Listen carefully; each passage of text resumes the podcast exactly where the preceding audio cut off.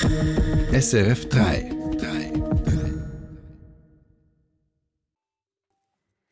Die Agglomerationen haben im Bahnverkehr das Nachsehen. Warum das Parlament die Pläne des Bundesrats über Bord wirft und auf den Fernverkehr setzt.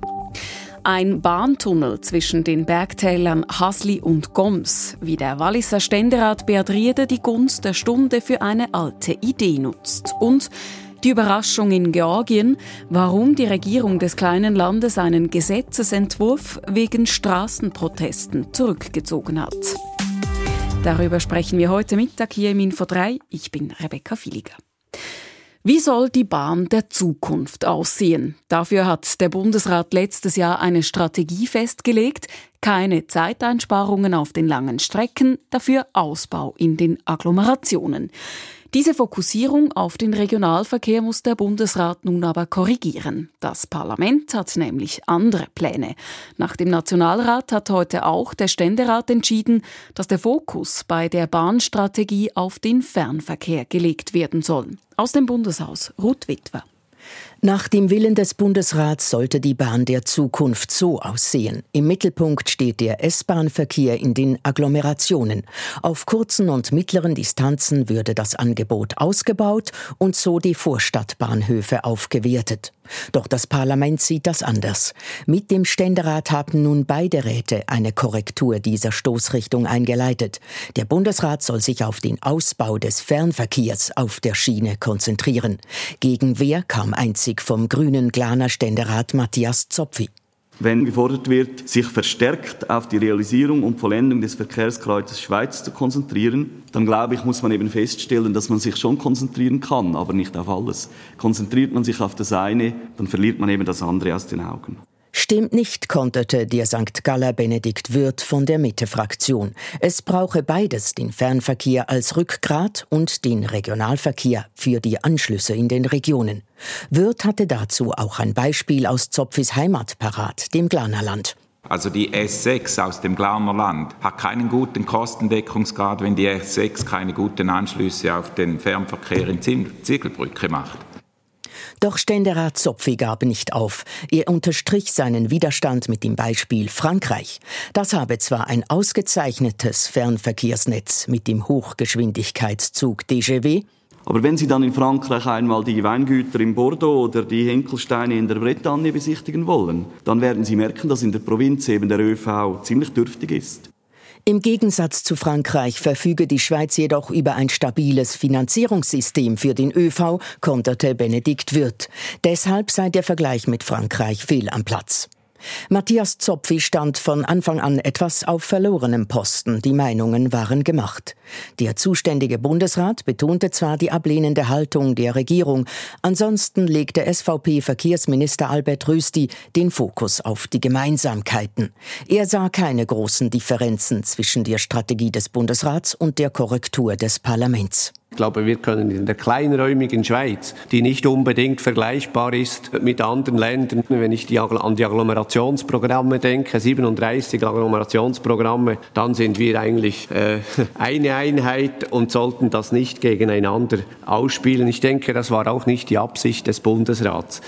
Die Korrektur an der Bahnstrategie wurde deutlich angenommen. Die angepasste Bahnstrategie soll im August vorliegen. Und auch in den Meldungen mit Mario Sturni bleiben wir zuerst im Bundeshaus. Das Parlament ist sich einig, wie die Landwirtschaftspolitik in den nächsten Jahren aussehen soll. Der Nationalrat folgt dabei den Grundzügen, die der Ständerat in der Wintersession vorgegeben hatte. Die Große Kammer stimmte den Änderungen im Landwirtschaftsgesetz mit 129 zu einer Stimme zu, bei 65 Enthaltungen.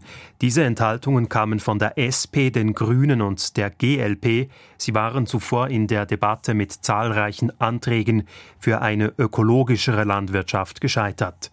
Mit der Anpassung des Landwirtschaftsgesetzes hat der Nationalrat unter anderem auch die soziale Absicherung für Familienmitglieder verbessert, die auf den Bauernbetrieben arbeiten. Die Schweizerische Post hat letztes Jahr weniger Gewinn gemacht, und zwar knapp 300 Millionen Franken. Verglichen mit dem Jahr davor sind das rund 160 Millionen weniger. Die Post begründet den Gewinnrückgang unter anderem mit den gestiegenen Preisen für Energie und Treibstoff. Es wurden aber auch weniger Briefe und Pakete verschickt. Mit dem Blick auf die Teuerung möchte die Post nächstes Jahr die Preise erhöhen, wie Postchef Roberto Cirillo sagt. Wir werden für das ganze Jahr 23 die ganze Teuerung schlucken und wir werden ein sehr schwieriges Jahr äh, haben. Wir hoffen, dass wir ab Anfangs 24 diese Anpassungen machen können. Über die geplante Preiserhöhung verhandelt die Post demnächst mit dem Preisüberwacher. Info 3 soll im Alpenraum ein neuer Bahntunnel gebaut werden. Die Idee für einen Tunnel zwischen den Kantonen Bern und Wallis, konkret vom Berner Haslital ins Walliser Goms, wird schon seit Jahren diskutiert. Um die Chancen für einen solchen Tunnel zu erhöhen, will der Walliser Ständerat Beat Riede diesen Bahntunnel kombinieren mit einem Tunnel für eine neue Stromhochspannungsleitung, die es so oder so brauchen wird. Mit seinem Vorstoß im Ständerat erzielte Rieder zwar keine Mehrheit, der multifunktionale Tunnel wird nun aber trotzdem geplant. Aus dem Bundeshaus Oliver Washington. Die Schweiz ist ein Land des öffentlichen Verkehrs und ein Land auch der Tunnel. Wenn es nach Beat Rieder geht, soll ein weiterer 22 Kilometer Tunnel zwischen dem Goms und dem Haslital dazukommen. Beim Grimseltunnel handelt es sich um eine einzigartige Projektierung, ein Bündelungsprojekt von Bahn- und Hochspannungsleitung in einem langen Tunnel, erstmalig in Europa und beispielgebend zu tragbaren Kosten. Der Walliser Mittelständerat spricht von 750 Millionen und er ist auch überzeugt, dass es bei diesem Projekt im Unterschied zu anderen Tunnelbauten keine substanziellen Mehrkosten geben werde. Das Gestein ist Grimselgranit, ist bestens für den Tunnelbau geeignet der Fels ist geologisch vollständig erforscht. Nirgends in der gesamten Schweiz ist der Granit, das Gestein, so erfasst wie beim Grimsel. Als Ständerat und Verwaltungsrat der Grimselbahn vertritt Rieder natürlich die Interessen der Region, die zwar viel für die Schweiz mache, aber das Gefühl habe, vernachlässigt zu werden. Rieder zitiert aus einem Brief eines Gemeindepräsidenten des Haslitals. Wir haben es satt, sagt er, wir haben es satt, ohne Gegenleistung in unserem Tal Großbaustellen zur Sicherung der Energieversorgung der Schweiz zu haben.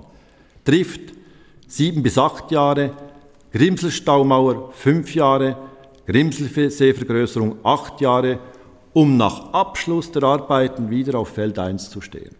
Deshalb solle Bundesbären mit dem multifunktionalen Grimseltunnel Strom und Bahn endlich auch etwas für die dortige Bevölkerung machen. Ein Anliegen, für das die anderen Ständeräte viel Verständnis haben. Und trotzdem sprenge Rieders Vorstoß den Rahmen, wenn er für ein einzelnes Infrastrukturprojekt einen Finanzierungsbeschluss fordere, sagte etwa der Urner FDP-Vertreter Josef Dietli.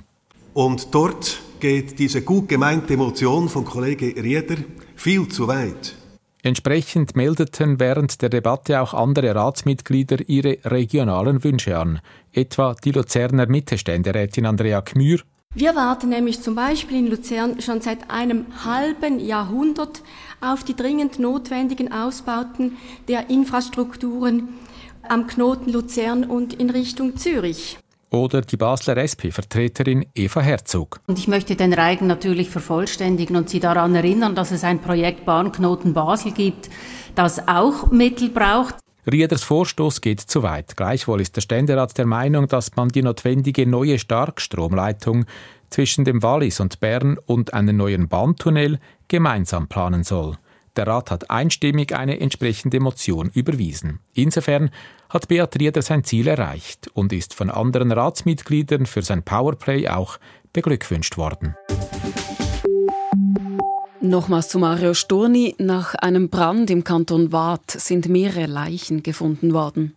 In einem Haus in Yverdon brach am Morgen ein Feuer aus. Zeugen hätten von einer Explosion berichtet, wie die Polizei gegenüber Westschweizer Medien bestätigte.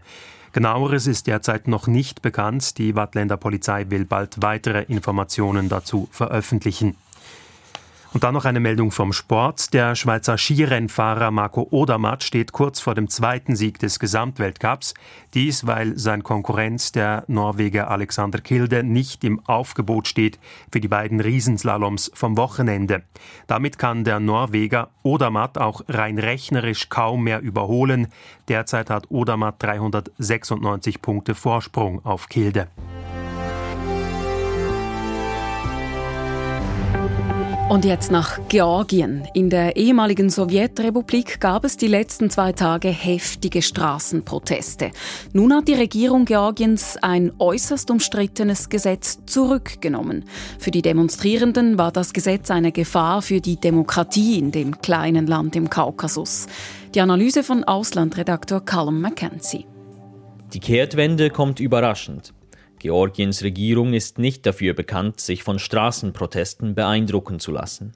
Das geplante Gesetz gegen sogenannte ausländische Agenten hatte sie in den letzten Wochen gegen Kritik im Land und aus dem Ausland vehement verteidigt.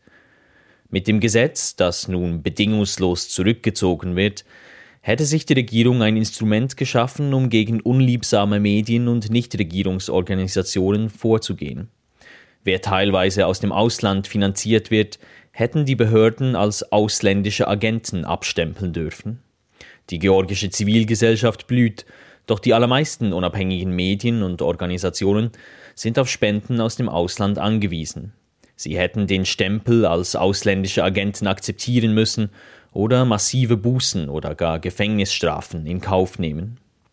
Vergangene Woche gingen noch vor allem Medienschaffende dagegen auf die Straße nun konnten sie die breite Bevölkerung auf ihre Seite ziehen. Erfolgreich haben die Gegner argumentiert, dass nicht weniger als die Zukunft des Landes auf dem Spiel stand. Mit dem Gesetz gegen ausländische Agenten hätte Georgien einen weiteren großen Schritt in Richtung Autokratie gemacht. Die Regierung höhlt seit Jahren die Institutionen aus, wendet sich vom Westen ab und bietet sich Russland an. Dabei befürworten in Umfragen 70 bis 80 Prozent der Georgierinnen und Georgier einen Beitritt zur Europäischen Union. Dies hat die Regierung nun zu spüren bekommen. Die Proteste wurden jeden Tag größer und selbst politikfremde Figuren, etwa bekannte Fußballer, haben sich gegen das Gesetz ausgesprochen. Die Regierung hatte ihre Macht mit dem Gesetz festigen wollen. Nun hat sie erkannt, dass sie womöglich selbst für ihre Basis zu weit gegangen ist. Ein gutes Zeichen für die Demokratie in Georgien. Allerdings zielt auch das Zurückkrebsen der Regierung letztlich auf Machterhalt. Diesen werden sie weiterhin skrupellos verfolgen. Eine Neuauflage des umstrittenen Gesetzes ist nicht auszuschließen. Und zum Schluss schauen wir noch, was das Wetter macht und wie es an der Börse aussieht. Der Swiss Market Index liegt im Moment bei 10.944 Punkten und damit 0,7 Prozent im Minus. Der Euro wird zu 99 Rappen 11 gehandelt und der Dollar zu 93 Rappen 70. Und damit zum Wetter. Heute Nachmittag ist es länger sonnig und auch mild bei 14 bis 18 Grad. Der Regen macht aber nur Kurzpause. Morgen wird es dann bereits wieder nass. Das war Info 3 am Mittag. In wenigen Minuten gibt es die Sendung auch zum Nachhören auf der SRF News App. Und für alle, die mögen, liefern wir um 17 Uhr nochmal live ein News Update zum Tag. Wir, das sind heute Cosette Espinosa, Mario Sturni und Rebecca Filiger.